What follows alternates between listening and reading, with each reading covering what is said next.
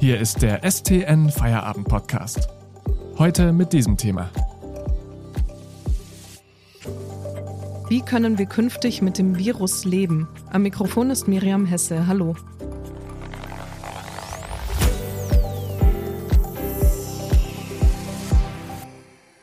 Begleitet von Lockerungsmaßnahmen auf der einen Seite und Warnungen vor der Delta-Variante andererseits, steuert Deutschland auf einen Sommer zu, der mit dem im vergangenen Jahr wenig gemeinsam haben dürfte.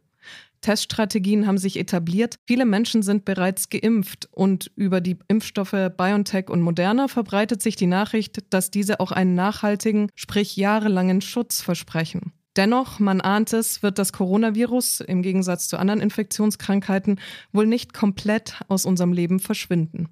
Umso wichtiger sind Strategien, mit denen sich neue Corona-Ausbrüche schnell erkennen und eindämmen lassen. Wie können wir mit dem Virus auf Dauer leben? Diesen Blick in die Zukunft wage ich heute mit dem Wissenschaftsredakteur Werner Ludwig. Hallo Werner. Hallo. Werner, wie lässt sich denn das Coronavirus effizient überwachen? Und bei einer äh, Pandemie, also einem weltweit aktiven Virus, haben nationale Strategien natürlich nur einen begrenzten Wert. Ähm, Experten wie jetzt die Virologin Isabella Eckerle aus Genf, die plädieren deshalb dafür, dass man eine internationale Struktur braucht, die eben nicht nur die äh, reichen Länder erfasst, sondern auch Schwellenländer und ärmere Staaten. Und äh, das sind ja auch eben Regionen, in denen äh, hohe Infektionszahlen und niedrige Impfquoten zusammenkommen. Und da ist deshalb die Überwachung natürlich besonders wichtig, weil dort eben auch leichter neue Virusvarianten entstehen können, die dann auch wieder äh, in den reicheren Ländern für höhere Infektionszahlen sorgen könnten. Aber genau in diesen ärmeren Ländern gibt es relativ wenig Laborkapazitäten, um jetzt ähm, diese Viruspopulationen genauer zu überwachen. Also da müsste man noch äh, Geld in die Hand nehmen und da mehr Laborkapazität schaffen. Du schreibst ja, dass auch höhere Impfquoten nicht automatisch die Überwachung überflüssig machen. Warum? Nee, das nicht. Also weil eben äh, durch die Entstehung von Mutationen, die in anderen Regionen äh, entstehen können.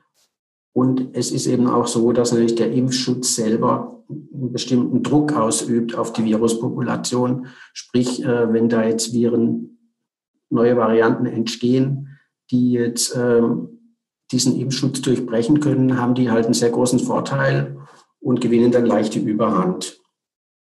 Trotzdem ist äh, unterm Strich, sagen alle Experten, dass äh, es wichtig ist zu impfen und damit die Infektionszahl niedrig zu halten. Das sei wichtiger jetzt, um äh, neue Mutationen äh, so gering wie möglich zu halten. Aber verstehe ich dich richtig? Die Mutationen werden dann ausgeklügelter, je mehr Menschen geimpft sind? Oder wie meinst du das? Das sind im Prinzip zwei äh, Faktoren, die da zusammenwirken. Also zum einen üben eben diese, dieser Impfschutz übt einen gewissen Selektionsdruck aus, wie man sagt, auf diese Viruspopulation.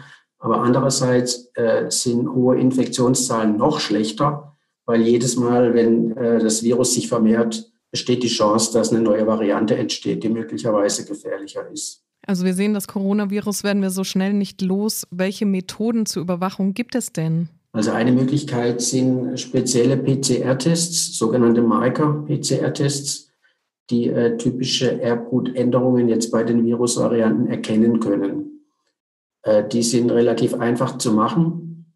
Und das Robert Koch Institut sieht da drin ein gutes Mittel, um jetzt eine zeitnahe Einschätzung der Lage zu bekommen. Aber diese äh, speziellen PCR-Tests haben einen Nachteil. Sie können eben nur bekannte Virusvarianten aufspüren. Also man muss wissen, nach was man sucht. Und wenn man jetzt neue Virustypen äh, erkennen will, die man noch gar nicht kennt, dann muss man eben die, äh, das Virus-Erbgut sequenzieren Dabei wird eben der komplette genetische Code des Virus erfasst. Der umfasst insgesamt 30.000 Zeichen etwa beim Coronavirus. Und das macht man in der Regel äh, mit Stichproben. Aber das machen nicht alle Länder gleich intensiv. Und deshalb äh, weiß man nicht überall so genau, wie eigentlich die Viruspopulation sich zusammensetzt. Baden-Württemberg geht da einen besseren Weg. Die haben eben schon vor einiger Zeit beschlossen, dass sie alle positiven PCR-Proben auch sequenzieren, um auch neue Varianten zu finden. Gibt es denn bereits Vorbilder, wie so ein Überwachungssystem aussehen könnte? Ja, als gutes Vorbild äh, sehen viele Experten die Überwachung äh, des Influenza-Virus, die eben schon auf internationaler Basis läuft. Ähm, also da gibt es schon seit mehreren Jahren ein globales Netzwerk, das diese Viren sammelt und auch die Inzidenzen, also die Häufigkeiten misst in verschiedenen Regionen. Und dann äh, werden diese Viren von der WHO charakterisiert und auf dieser Basis werden ja dann diese Grippeimpfstoffe immer wieder aktualisiert. Also da guckt man dann quasi, äh, welche Stämme unterwegs sind und danach richtet man dann äh, den Impfstoff aus in der jeweiligen Saison.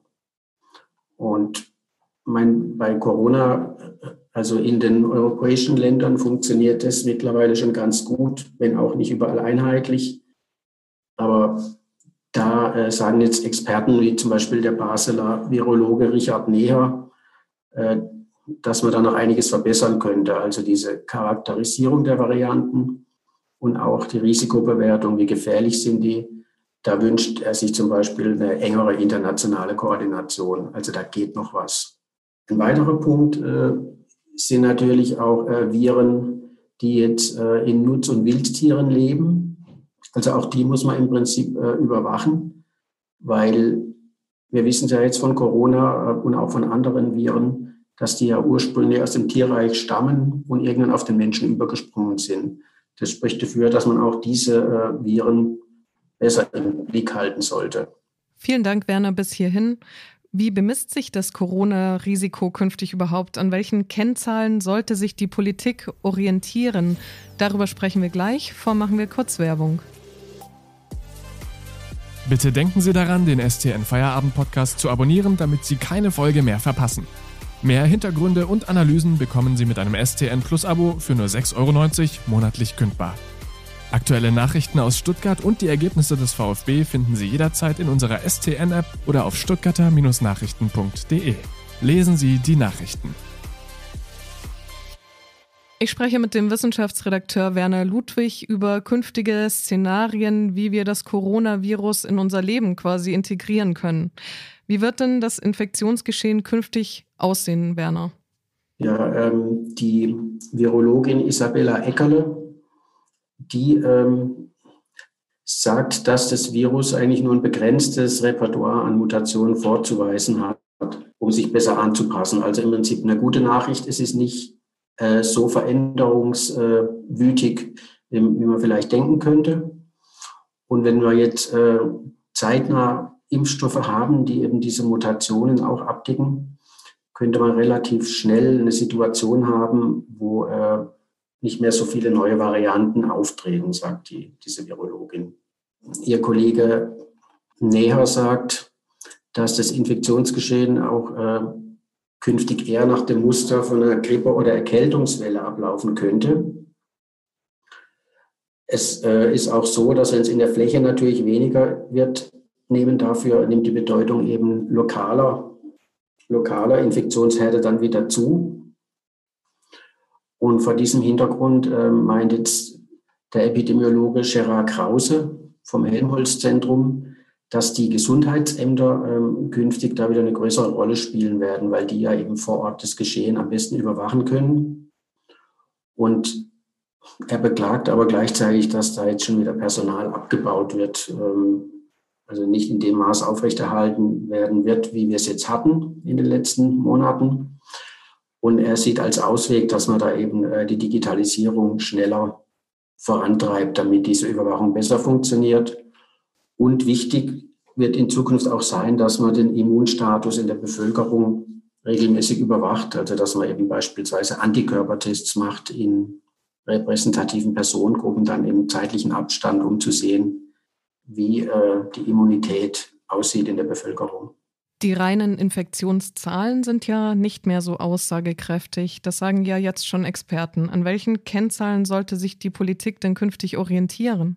Ja, also Hintergrund ist ja, dass ähm, die, die Zahl der Neuinfektionen ähm, vielleicht nicht mehr so aussagekräftig ist, wenn jetzt äh, die besonders empfindlichen Menschen geimpft sind, weil dann ja eben werden vorwiegend in dem Fall jetzt jüngere Leute krank, die meistens jedenfalls nicht so schwere Verläufe haben. Und daher ist natürlich die Fallzahl dann, äh, die Zahl der positiv Getesteten äh, nicht mehr so zu sehen wie jetzt in einer Bevölkerung, wo niemand geimpft ist. Und äh, deshalb sagt zum Beispiel eben der Epidemiologe Krause, äh, sagt, dass man die tatsächliche Krankheitslast sich anschauen sollte. Also nicht die Infektionen, sondern eben die Folgen der Krankheit, äh, die jetzt wirklich gravierend sind. Arbeitsunfähigkeit, Invalidität oder Todesfälle oder eben auch zum Beispiel äh, Einweisungen auf die Intensivstation wären eben dann auch vielleicht ein besserer Parameter. Und äh, was jetzt der Epidemiologe Gerard Krause noch fordert, ist auch, dass man das ganzheitlicher betrachtet, also eben nicht nur aus der virologischen Sicht, sondern eben auch diese unerwünschten Nebeneffekte der Corona-Maßnahmen, der Lockdowns äh, stärker in den Blick nehmen soll. Da gibt es ja mehrere Beispiele jetzt für diese negativen Begleiterscheinungen, also beispielsweise jetzt äh, psychische Erkrankungen bei Schülern, äh, die ständig äh, im Homeschooling sind oder kaum noch ihre Freunde sehen. Oder auch die Tatsache, dass äh, manche andere wichtige Operationen äh, zurückgestellt worden sind. Sei es, weil die Leute Angst hatten, äh, dass sie sich mit Corona infizieren im Krankenhaus oder weil eben äh, zu wenig Kapazität da war zu einem bestimmten Zeitpunkt wegen der Pandemie. Abschließend vielleicht noch deine Einschätzung. Ähm, was denkst du, wie lange wird Corona noch wie ein Damoklesschwert über uns schweben? Ja, das ist eigentlich schwer zu sagen. Also das Impfen wird sicher die zentrale Rolle spielen, aber es wird eben keine hundertprozentige Sicherheit geben können, weil eben das Virus sich immer wieder verändert. Wenn es das langsam tut, können wir damit Schritt halten. Aber das Problem ist natürlich weiterhin diese weltweite Situation. Also wir gucken immer jetzt, wie ist es bei uns? Und solange eben jetzt in ärmeren Ländern, Südamerika oder Afrika, äh, so wenig Leute geimpft sind und noch hohe Infektionszahlen sind, äh, ist es für uns natürlich auch immer noch ein Risiko, dass neue Varianten entstehen, die auch zu uns kommen. Und deshalb muss auch endlich mal die Impfstoffverteilung in diesen Ländern, auch mit Hilfe der reichen Länder natürlich, in Gang kommen. Vielen Dank an unseren Wissenschaftsredakteur Werner Ludwig. Eine neue Folge hören Sie morgen, wenn Sie mögen. Bis dahin. Das war der STN Feierabend Podcast für heute. Mehr News gibt's im Netz unter stuttgarter-nachrichten.de.